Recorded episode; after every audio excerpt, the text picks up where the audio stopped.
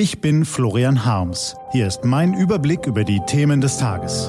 T-Online Tagesanbruch. Was heute wichtig ist. Mittwoch, 18. März 2020. Wenn die Ausgangssperre kommt. Gelesen von Nico van Kapelle. Es sind anstrengende Tage, auch für uns Journalisten. Aber sie werden leichter, wenn man so viele nette Zuschriften bekommt wie wir. Herzlichen Dank dafür. Was war? Die Welt kämpft gegen ein hochgefährliches Virus, aber viele Menschen nehmen die Bedrohung immer noch auf die leichte Schulter. Manch notorisch übellauniger Morning Briefing Autor polemisiert gegen Merkel, Söder, Macron und andere Spitzenpolitiker. In normalen Zeiten kritisiert man sie als führungsschwach, nun zeigen sie angesichts der Corona-Krise endlich mal Führungsstärke, also kritisiert man sie halt dafür. So ist das mit diesem Thesenjournalismus. Er nimmt immer jene Position ein, die dem Autor größtmögliche Befriedigung und größtmöglichen Beifall aus den Schmuddelecken des Internets verschafft. Ah.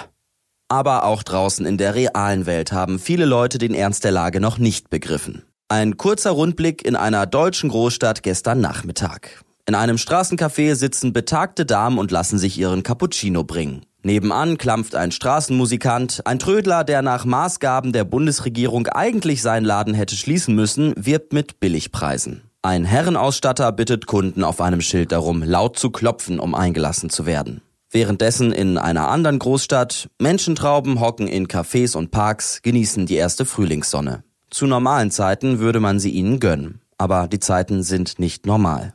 Gestern Abend kamen die Allmeldungen Schlag auf Schlag. In 24 Stunden gab es 345 Todesfälle in Italien. Außerdem neue Todesfälle in Baden-Württemberg, ein erster in Hessen und Schleswig-Holstein. Jetzt zählt jede Stunde. Bayerns Ministerpräsident Markus Söder hat das verstanden. Er fordert im Kampf gegen das Virus ein noch schnelleres und entschlosseneres Handeln von Bund und Ländern. Noch aber nimmt die Zahl der Infektionen hierzulande sprunghaft zu und droht so, unser Gesundheitssystem schon bald in eine ähnlich prekäre Lage zu bringen wie das in Oberitalien. Zu viele Menschen in unserem Land sind nicht bereit, den Empfehlungen der Bundesregierung Folge zu leisten. Und dagegen hilft nicht gutes Zureden, dagegen hilft nur eine von Polizei und Bundeswehr durchgesetzte Ausgangssperre, wie in Italien, Spanien, Frankreich, Belgien. Bundesweit einheitlich und zentral aus Berlin gesteuert, statt mit föderalistischen Klein-Klein zerfleddert.